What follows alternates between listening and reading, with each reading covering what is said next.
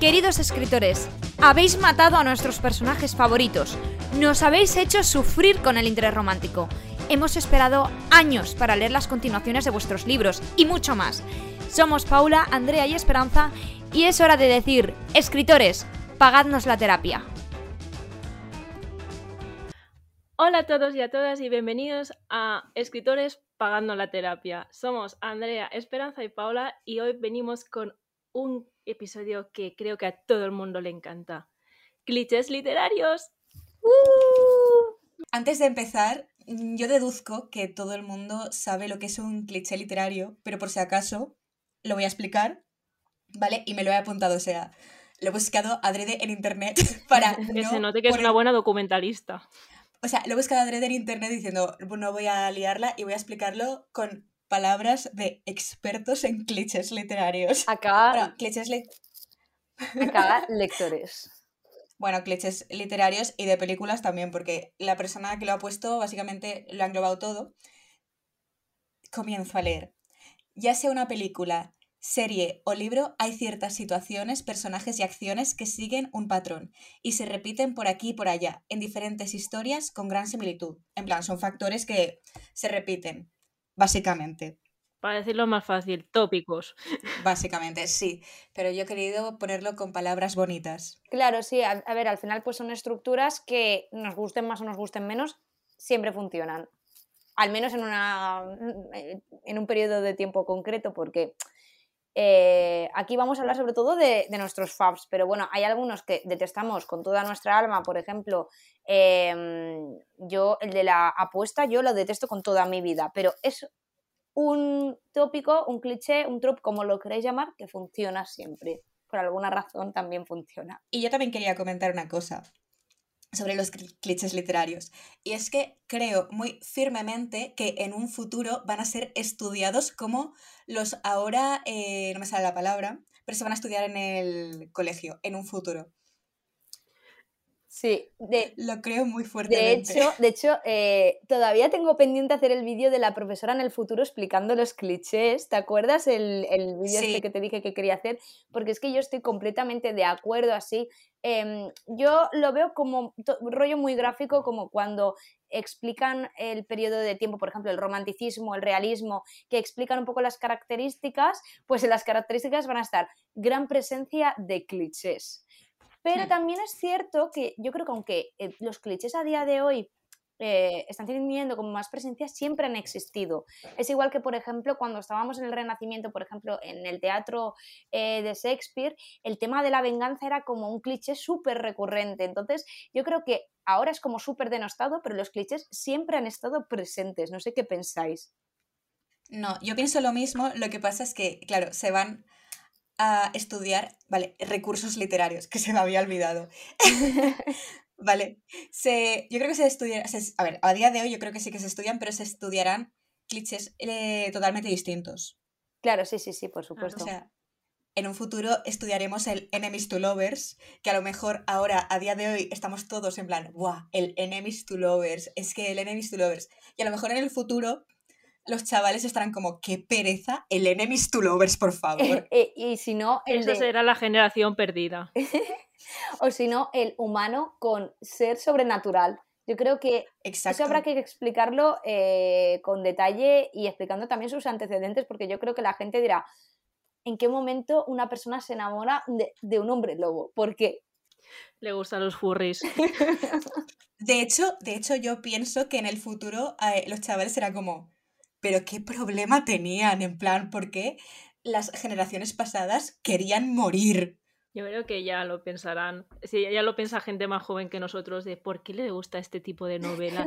Después de todo esto, pasamos a hablar de nuestros clichés favoritos. ¿Se os mm, parece? Me parece correcto. Vale, em, yo creo que, el, o sea, yo soy muy básico, entonces voy a decir que sí, lo que he hablado antes, el Enemies to Lovers me apasiona. En plan, aunque debo decir que muchas veces recomendamos, no sé quién se lo vi decir y tiene toda la razón del mundo, muchas veces recomendamos enemies to lovers que ni siquiera son enemies to lovers. Es simplemente que a lo mejor un personaje siente un poco de rechazo por la otra persona, pero realmente no es un enemies to lovers como tal. Sí. Pero cuando. Pero el Enemies to Lovers en concreto a mí me apasiona. A mí también. Eh, sí que es verdad que yo soy como muy básica con el Enemies to Lovers. Sé que hay gente a la que le encanta el Enemies to Lovers ya como exagerado, mm, ya a nivel de le pone la daga en el cuello y la amenaza y no sé qué. Yo creo que yo a eso ya no llego, pero es verdad que me encanta, o sea, cuando la protagonista se enamora del villano o la villana es como, yes, Mm, yes. Thank you. o sea, que hay límites en el Enemies to Lovers. O sea, está muy bien que se- seamos, eh, seamos enemigos, pero si hemos pasado de vamos a matarnos a vamos a besarnos y cherría. Sí, Pa- a Paula no le gusta que la- el primer contacto sea que le pegue de hostias. A ver, no, eso no se llama amor. Tú Recordemos. sabes, por, tú sabes por qué te lo estoy Ese- diciendo. Sí, sé por qué lo estás diciendo, pero no voy a decirlo porque es un spoiler. es una referencia a una saga que hemos leído aquí las tres y que creo que en el primer episodio ya hablamos también de esa saga. Y básicamente la protagonista cuando conoce al interés amoroso eh, se empiezan a eh, mutuamente se empiezan a pegar puñetazos, a escupirse y a insultarse. Entonces, bueno, pues digamos que, que sobre todo Paula y yo nos quedamos un poco flipping con ese- esa situación. Yo en verdad no, no me sorprendí ni, ni- porque justamente yo de ese momento estaba muy spoileada y sabía que iba a pasar. Entonces, ni me sorprendí, fue como, ok. Bueno, y por mis clichés favoritos, porque falto yo, eh, la verdad es que soy bastante, lo permito casi todo, menos, menos, Ah, yo sé cuál es. hermanastros. Sabía que ibas a decir ese. Odio, Menos- eh, odio- ¿menos odio qué? eh, los hermanastros, que son Ah. que se enamoran y seamos, no, hermanastros o entre familia, incesto en general, eh, no puedo, o sea, no. Y las cosas extremadamente tóxicas, injustificadas, tampoco puedo con ellas. Y eso que he leído mucho en esta vida, pero creo que también he crecido eh, como persona y no, no puedo con esas cosas. Y si me vais a recomendar algo de hermanastros, eh, no vamos a ser amigos, no, no seremos amigos. A, a mí el. A ver, a mí el cliché de los hermanastros es un cliché que directamente eh, me da igual. O sea, no lo odio ni lo amo. Es como que está ahí. Pero sí que es muy popular a día de hoy. O a mí me da la sensación de que me estoy topando con muchos libros con. de, de esa manera. Sí, es bastante popular. Por ejemplo, sea, Culpa Mía, bueno, eh, la sí. trilogía Culpables de Mercedes Ron es súper popular actualmente y justo trata ese cliché, el de los hermanastros. Y creo Sí. que la. Creo que. No sé si es trilogía o saga. Creo que se llama Love You o algo así. A lo mejor me equivoco. Sí, el, de- el que pone... Sí, este que sale como con un hashtag en la portada, puede ser. Puede ser. No lo sé, es que ahora mismo. Es que No era ahora Kiss- mismo no caigo. Kiss Me no. No, Kiss Me no. Kiss Me me los he leído y no, ah, no, pues no yo pensaba que eran esos del Kiss Me. No, pues no, no, porque yo eso sí que me los he leído y no. Pero, pero sí, es como que siento que es muy popular. Tanto en físico como en, en fanfics, en Wattpad, lo, lo veo mucho. Pero que a mí eh, personalmente es un cliché que, pues que me da igual. Es este, es el de You. You de Estelle Mascaro. Ah, sí, Son esos. sí, sí, sí. Creo que sí, Love creo que tratan de eso. You, miss you. Vale, sí, sí, creo que son esos. De acuerdo. Eh, a lo mejor me equivoco. Y a lo mejor viene alguien y me dice, pues trata una cosa totalmente distinta. No, no lo sé. Pero me creo que trata de eso. Yo, en cuanto a mis clichés favoritos, bueno, yo es como que me voy a ir un poco de, de lo que la gente suele decir. Es verdad que el Enemies to Lovers es superior, pero a mí hay un cliché que me flipa muchísimo, que es el cliché de la amnesia. O sea, a ver, con, Lo con matices, con Lo matices. sabíamos todos. Sí, de hecho tengo un proyecto que se llama Proyecto Amnesia, porque el cliché principal es el de la amnesia. Pero a mí me gusta el cliché de la amnesia cuando es desde el principio. O sea, si me metes a mitad de la historia que un personaje pierde la memoria y es como otra vez vuelta a empezar y que descubra cosas que ya, descu- ya sabía todo el mundo porque lo hemos leído, no me gusta. Pero si es desde el principio que X personaje tiene amnesia y no recuerda yo que sé, por ejemplo, un, eh, un ejemplo sería Cuidado no mires atrás de Jennifer L. Armentrout, que la protagonista ha tenido un accidente, no se sabe qué es lo que le ha ocurrido y ella ha olvidado quién es ella. Entonces va recordando quién es. Ese por un lado. Y luego, eh, los vampiros también para mí es, que no, he conseguido superarlos. O sea, Em, desde el momento Crepúsculo, mira que yo no leí Crepúsculo, pero los vampiros, para mí es superior. Y luego, por ejemplo, cuando el villano o la villana se redimen, a mí eso también me gusta mucho. Cuando consigues, sé que no es un cliché porque no está considerado como un cliché, pero esa estructura literaria del villano se redime es como, yes, me encanta.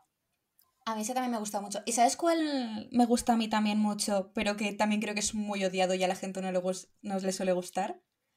El Friends to Lovers. O sea, decirlo, seguro que era ese. Hay mucha gente que no le gusta. De hecho, yo tenía un vídeo en el cual eh, sacaba como un libro y yo decía, hmm, ¿qué será? Enemies to Lovers, Friends to Lovers, Princesa Perdida, en plan, clichés que me gustaban, ¿sabes? Y entonces mucha gente en el vídeo me decía, ¿de verdad te gusta el Friends to Lovers? Y yo... Sí, hay mucha gente a la que no le gusta. Me gusta. A mí personalmente me gusta. es una cosa que no entiendo porque en la vida real, normalmente eh, cuando acabas con alguna persona suele ser un Friends to Lovers. Claro. o sea, te haces primero amigo de una persona y si las cosas van bien y te enamoras, pues ya es, ya es, es el amor de tu vida o no, el tu amor temporal, pero quiero decir, una cosa, si en la vida real es lo que pasa, ¿ya no te gustan los libros? Mm, no sé, no lo entiendo. Pero es que es una cosa que me causa mucha curiosidad porque además yo a veces digo, ¿te imaginas? Es que vivir un enemies to lovers sería un poco turbio porque yo, las cosas que viven de normal en los enemies to lovers es como, para mí sería como, no te vuelvo a hablar en la vida, o sea, hasta luego.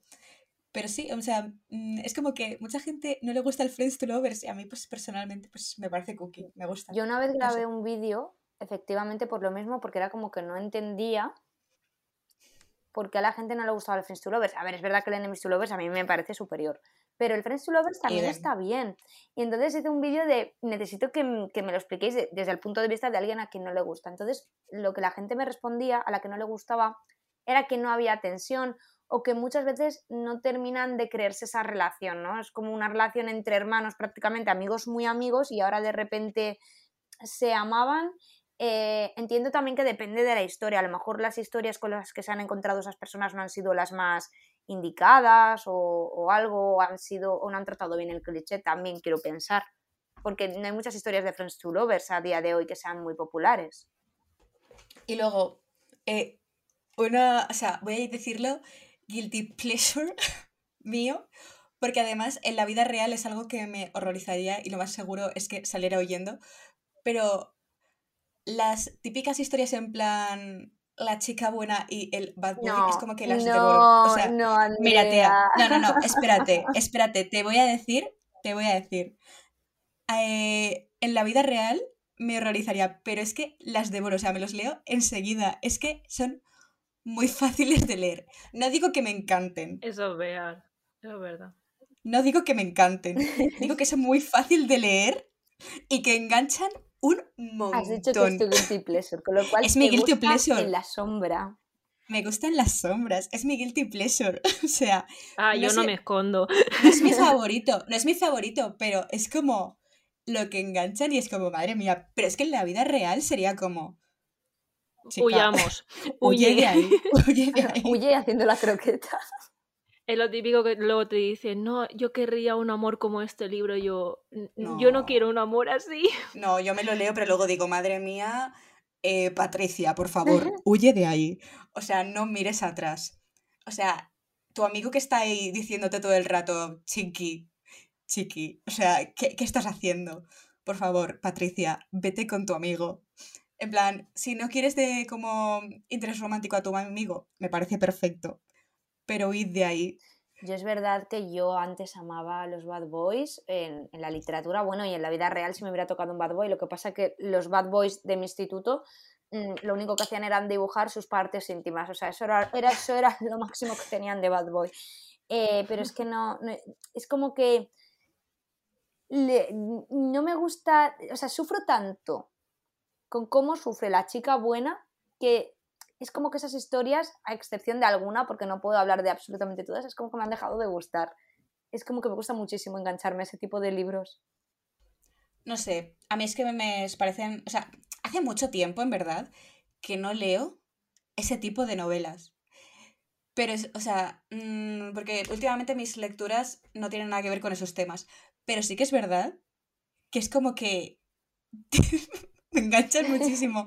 A, a, lo mejor ahora me leo uno y digo, pues mira, porque recordemos que me volví a leer Maravilloso Desastre y no me Ah, gustó. e- e- exacto, exacto. Pero debo decir que luego me, después de leerme Maravilloso Desastre, hay libros que me volví a leer y que no me horrorizaron tanto. Que ahora A lo, mejor no, a lo mejor no son tan tóxicos. A ver, es verdad que yo, por desgracia, asocio mucho el tema del bad boy con, con la toxicidad, que es verdad que no todos los bad Sí. boys son bad boys. Eh, de hecho, ahora estoy pensando, porque leí hace poco un libro en el que había un bad boy, pero luego resulta que no era un bad boy. Pero es que no caigo ahora, pero sí, sí, sí, sí, te entiendo. Vale, luego también está lo típico de. eh, el cliché de. No eres como las demás. O sea, Oh, no. no puedo, no puedo. En plan, no eres como las demás. Antonio, ¿cómo no voy a ser? O sea, ¿cómo que no soy como las demás? Soy una chavala que no le gusta ir de compras, le gusta quedarse en su casa leyendo y no le gustan las fiestas. Hay mucha gente así. No 50 solo, millones de personas que hay en el mundo, seguro que hay alguna como yo. no solo estoy yo en el mundo. A ver, no me, no me he descrito, ¿vale? En plan, a ver si viene alguien a decirme, ¿te crees diferente por ser así? No, porque, tam- o sea, que sí, me gusta quedarme en casa leyendo. Pero es como, Antonio, por favor, hay mucha gente como yo. O sea, es que es imposible. Y además un cliché que va siempre unido a- al de Not Like Other Girls, que lo odio todavía más, es el de la protagonista virgen. O sea, que no me importa, Mm. no me importa que sea virgen la protagonista. O sea, aquí no estoy diciendo que quiero que ella haya tenido experiencias, pero es que siempre que utilizan el cliché lo utilizan como algo malo de, Dios mío, eh, no has estado nunca con nadie. Oh, Dios mío, eh, mm, Patricia, que vamos a llamar a la, a la- a la personaje de hoy, la vamos a llamar Patricia. Pa- Y al personaje, Antonio. Patricia, Patricia, que, que, que tienes 16 años y todo el mundo en la clase es como, a ver, quieto parado, que, que tiene 16 años, que para empezar hay muchísima gente con 16 años que no ha estado nunca con nadie, pero aunque tuviera más años y todo el mundo ya hubiera estado con, a- con alguien, es que no pasa nada, no, no es un drama. Entonces, yo cuando abro un libro y ya veo que tratan ese cliché como algo malo, es como, "Mm, sé que no me va a gustar el libro. Sí, y hay, y hay libros que es eh, eso exclusivamente, el título es eso, y dices, no, eh, no. Pero es que además, eh, desde mi punto de vista, ¿vale? Eh, tratar ese tema como algo malo también le puede causar una inseguridad, o sea, a las personas que están leyendo ese libro y que a lo mejor eso con 16 Claro. años siguen siéndolo y es como, jolín, yo soy como esta persona y lo están tratando como algo malo, a lo mejor es que la que está mal soy yo. Claro, y con 16 o con 18 con 20, quiero decir que es como... Claro, no hay una edad para, para tener encuentros casuales. pero sí, a mí también ese cliché no, no, no, no me causa eh, mucha apreciación. Luego, em, no sé si es un cliché, o sea, porque ya hemos hablado de todos los temas en plan sobrenaturales y tal y cual. Bueno, el de la princesa perdida. No hemos hablado de la princesa perdida. La princesa perdida a mí me apasiona. oh, O sea, es es maravilloso. superior. Se me había olvidado O sea. Cuando la princesa Cookie, que todo el mundo ama, decide escaparse y se convierte en una guerrera y... uf, Yo hay una saga, es que no puedo decir cuál es porque es spoiler, pero, Sí. pero sabemos de qué saga estamos hablando. sí. Es que me, me encanta, o sea, creo que el cliché de princesa perdida me encanta a partir de ahí. No sé. Bueno, lo que quería decir, vale, antes hemos hablado de seres sobrenaturales y a lo mejor es que yo en ese momento leí mucho de ese tipo porque estaba yo a full con la saga Lux, ¿vale? Que era con aliens.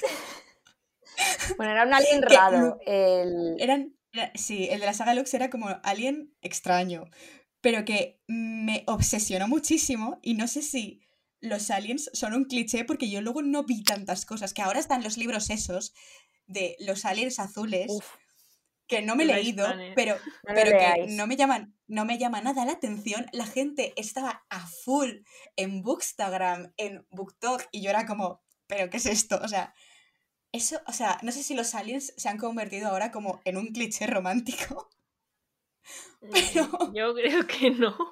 Pero creo- es algo que me, no, yo, yo creo que no, pero es algo que me causa eh, curiosidad porque, no sé, Eh, yo pienso que el tema de los aliens, a ver, no es que sea un cliché como tal, porque no creo que no hay tanta, tantos libros como con los vampiros o los hombres lobo, pero sí que es verdad que, por ejemplo, el libro de los aliens azules, no es porque la chica se enamore de un alien azul, es que yo lo leía y digo, es que no hay por dónde coger el libro. Pero los aliens deluxe realmente eran como con forma de personas, ¿no? No tenía ninguna diferencia. Sí que tenían como cosas, pero tampoco. O sea, es que me lo leí hace mucho tiempo. Pero tampoco tenían como un. O sea, porque sí, eran personas, pero cambios muy raros, muy diferentes. Pero sí. yo creo que en el fondo Esperanza está decepcionada con los aliens, porque el único libro que le gustó de Aliens no tuvo su segunda parte y aún está decepcionada por eso. Nada más que decir. Ostras, ¿de cuál estás hablando? Yo no sé de cuál estás hablando. Ah, es verdad. Sí. Ah, verdad. Me siento. De hecho, tenía pensado hacer eh, pronto un vídeo mm, quejándome otra vez de que no tenemos segunda parte. Yo, y que nunca la tendrás. Y que nunca la tendré. Me siento eh, decepcionada barra indignada porque para mí estaba muy bien la historia y se quedó de repente a medias, pero bueno. esto, es, esto es remover heridas del pasado que siguen ahí abiertas. Aunque no me acordara de qué decías. De nada. Un cliché que también tengo ahí entre amor-odio, porque si no lo llevas bien, es el de él, la elegido, elegida. Sí. Amor-odio. Eh, me das mucha rabia a mí ha llegado un momento que me ha dado pereza. Porque, a ver, el último que he leído eh, fue el de Fuimos elegidos de la Verónica Roth. Que la parte. Bueno, es que realmente te cuenta la historia de los elegidos después de, la batalla. Y dices, pues, cómo se comen la, cabecita los elegidos porque traumitas.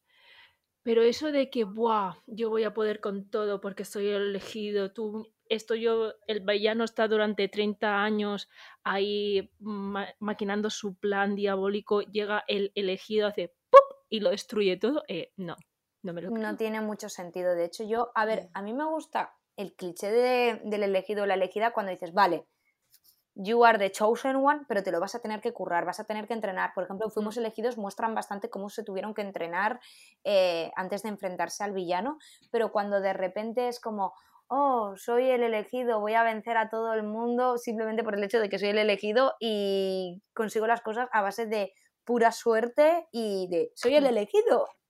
Y con el poder de la amistad. Exacto. No, esto es verdad que Fuimos elegidos está bastante bien hecho porque ellos desde muy pequeños se tienen que entrenar para poder ser los elegidos realmente. Y eso estaba nice. O sea, pero lo que no me gusta es el de un día para otro, yo no sé por qué ahora me consideráis el elegido y, se, y destruye al malo y tú dices, no, no funciona así, campeón. La vida no funciona así. Y encima un malo de 500 años, ¿sabes? O sea, no estamos hablando de alguien de su edad, que es un chavalín o chavalina. Estamos hablando de un señor de 500 años que se lo ha currado el ser el malo. Ya. En plan, y esa persona a lo mejor lleva dos meses entrenando, que ni siquiera está entrenando bien. En plan. y es como, y llega y, y ya está. O sea, a mí me. O sea, me sentaría como fatal, ¿sabes? O sea, es algo de lo cual, de, de, lo que yo he hablado, o sea, de lo que hablé en un vídeo hace mucho tiempo, que no tiene nada que ver con los elegidos, pero en los Juegos del Hambre, imagínate ser del Distrito 1, del Distrito 2, tu hijo se presenta a los Juegos del Hambre y de repente le gana alguien de un distrito el cual no ha entrenado en su vida. Y, y es como, qué vergüenza. No tiene mucho sentido pues, tampoco. Pues aquí igual, en plan, yo llevo 500 años entrenando y una persona de que he empezado a ser el elegido hace súper poco, me ha vencido. ¡Qué vergüenza! Realmente mm. lo de los Juegos del Hambre no tiene sentido, porque si los del Distrito 1 y 2 se supone que se entrenaban adrede para los Juegos del Hambre, y llega mm. ahora alguien de un distrito súper random y les vences como, mm, no tiene sentido. Ya. Que a ver, la carne sí que tenía entrenamiento entre comillas.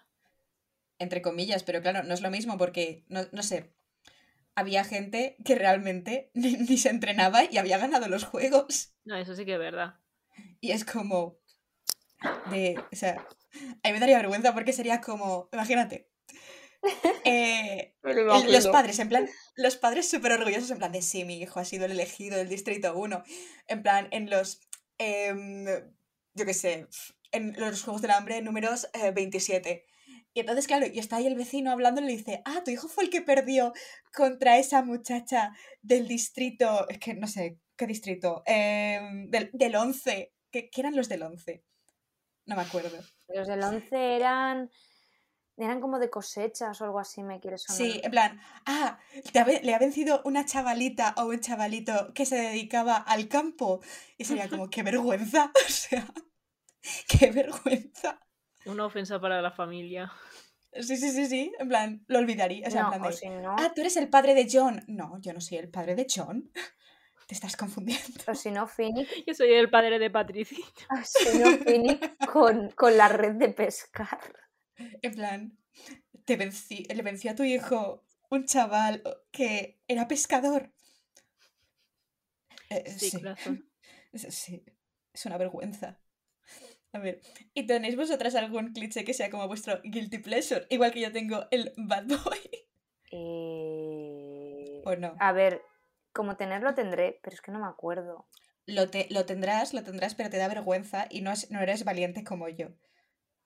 Que lo he dicho. Venga, pues voy yo. A ver, Yo voy pensando mientras, porque seguro que alguno Eh, tengo. va a sonar porque realmente yo no he hablado nunca de este cliché ni de libros que, estén que tengan este cliché, pero la mafia.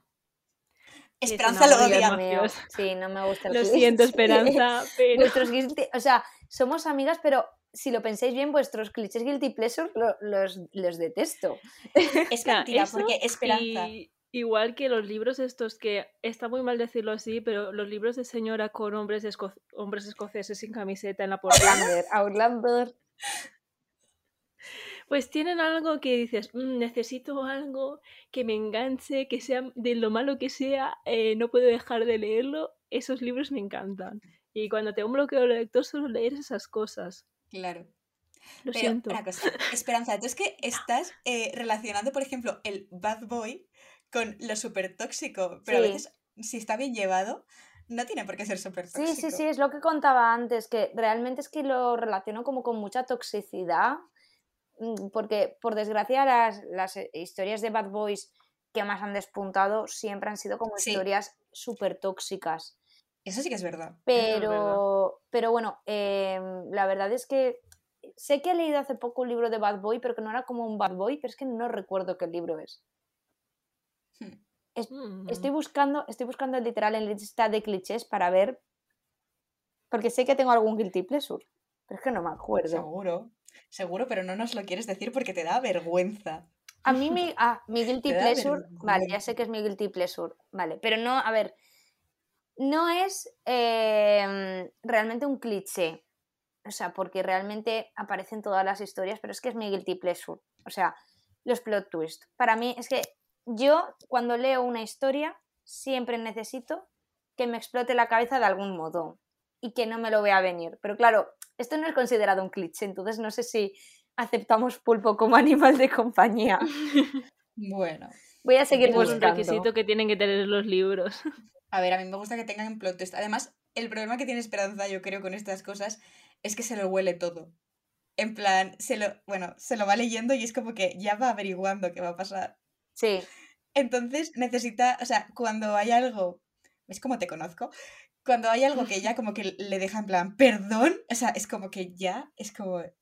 Ya es feliz con eso. Sí. es- sí. sí, el problema es que es eso, al final eh, llevamos tanto tiempo leyendo que hay historias que te las ves venir ya, aunque no te pongan casi pistas, tú ves ya venir el, vale, eh, la historia es de esta manera, es esta estructura, pues en algún momento mm, no va, o sea, va a, va a ir por aquí. Vale, ya sé cuál es mi guilty pleasure, ahora sí. A ver, no sé si es considerado... Sorpréndenos. A ver, no sé si es considerado cliché. Los internados. Los internados en los que pasan cosas raras. Eh, me encantan ese. O sea, no sé si es considerado cliché, pero a mí esas historias me encantan. Desde que leí Night School, eh, las historias de internados me flipan. ¿Solo he leído Night School? Sí. Pero tengo, de hecho, eh, hace unos años compré uno que también era de un internado que está esperando en mis estanterías para que lo lea, porque es que me encantan. ¿Qué tienen las historias de internado? No lo sé, pero me encantan.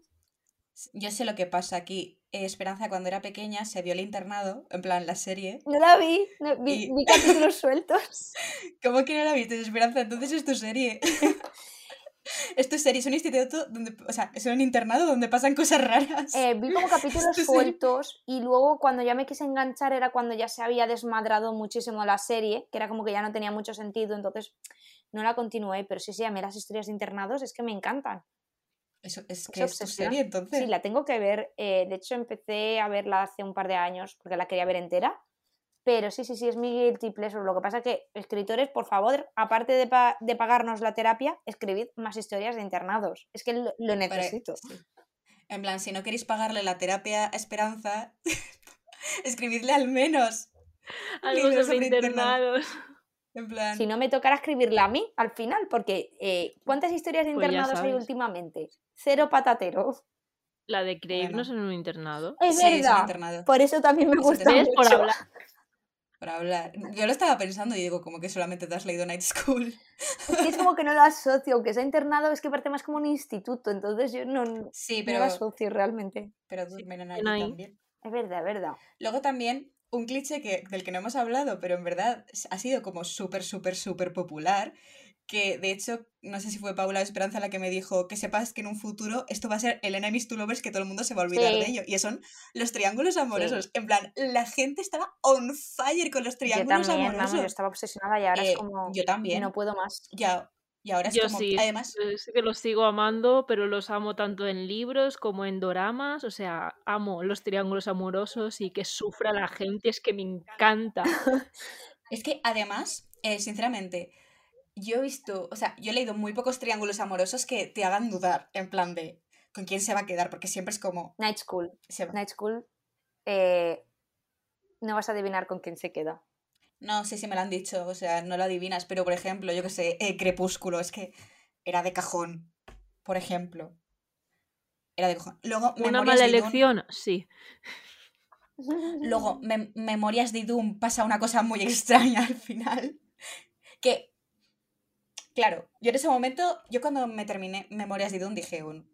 "¿Po- ¿Por qué? En plan. Pero. De hecho, no sé con quién lo hablaba. No era con vosotras, porque creo que vosotras no habéis leído Memorias de. Sí, yo sí que lo he leído. ¿Tú sí? Yo no. Ah, pues a lo mejor lo Creo que lo contigo, hemos no hablado lo tú y yo juntas. Y con Inés, cuando estábamos en la feria del libro la semana pasada, lo estuvimos hablando. Que Inés decía que no le Exacto. gustaba tampoco. Saludo a Inés si nos Pero está que- escuchando. Hola Inés, si nos estás escuchando. Que Creo Hola, que Inés me dijo también una vez que cree que a lo mejor ese final le habría gustado, más o sea, a día de hoy. Pero yo me acuerdo que lo terminé de leer. Y claro, yo me acuerdo que yo fui la última de mis amigas que se terminó el libro y entonces yo era como, les decía, se va a quedar con Jack, se va a quedar con Kirtash, en plan, les iba diciendo. Y mis amigas me decían todas, es que no te esperas lo que va a pasar. Y de, no Sorpresa. Yo a mí me ponía muy nerviosa con el tema de los triángulos amorosos, el yo leer el libro y ya saber. Es que cuando ya quedaba muy claro con quién se iba a quedar, yo sinceramente, el, aunque me gustaba en ese momento el cliché, no me gustaba eh, como tal, como lo estaba tratando, porque era como, si yo ya sé con quién se va a quedar, pero por ejemplo en Night School eh, yo sufrí como una condenada porque hasta el último momento eh, no me di cuenta de que se quedaba con el que yo quería, o sea, se quedó con el que yo quería, pero era como, ¿con quién se va a quedar? Porque era sufrimiento tras sufrimiento, pero con los dos. Yo, por ejemplo, ¿qué iba a decir? Ah, sí. Eh, a ver, que soy muy pesada, lo sé, perdón. Pero un triángulo amoroso que me gusta muy bien cómo está tratado es el de Cazadores de Sombras, Los Orígenes. Soy muy No lo he leído, ese sí que no lo he leído. Tampoco lo he leído.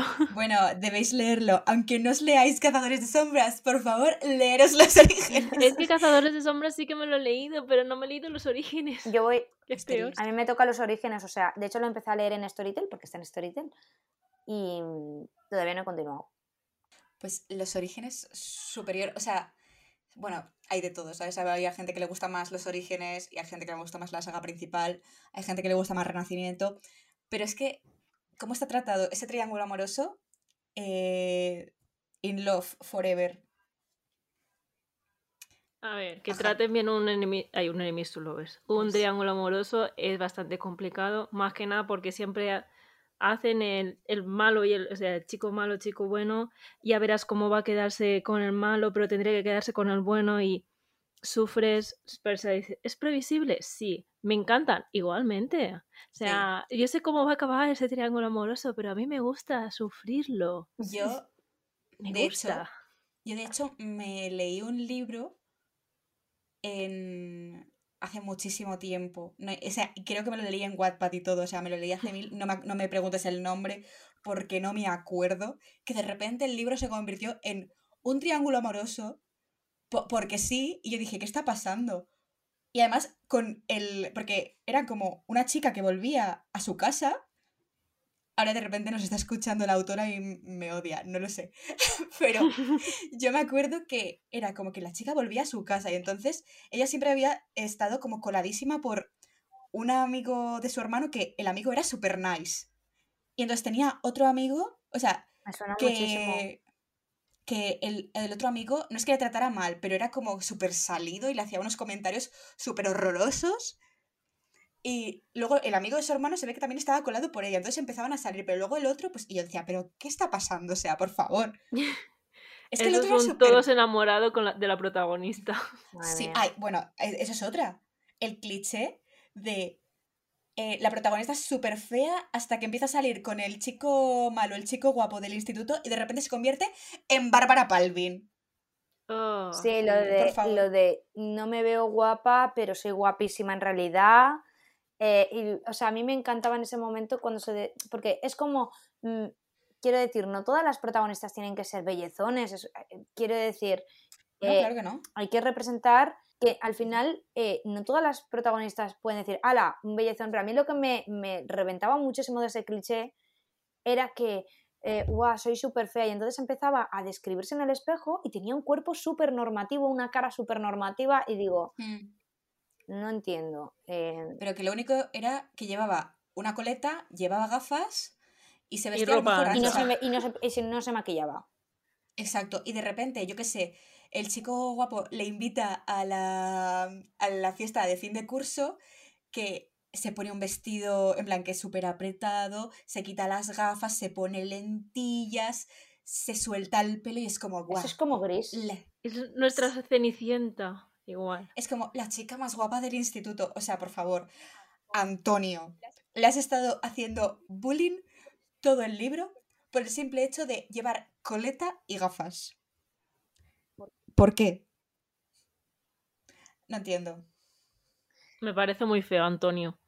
Antonio, fuera, fuera de aquí. An- Antonio, ahora no puedes tratar bien a Patricia porque te parezca que esté buena. Tienes que respetarla de todas formas. Gracias. Sé que podríamos seguir hablando sobre clichés durante mucho tiempo, pero tenemos que dejarlo por hoy. Así que ya sabéis que si os ha gustado, seguidnos, podéis seguir nuestras redes sociales que os dejamos abajo y nos vemos en el próximo episodio. ¡Hasta luego! Chao. Hasta luego. Adiós.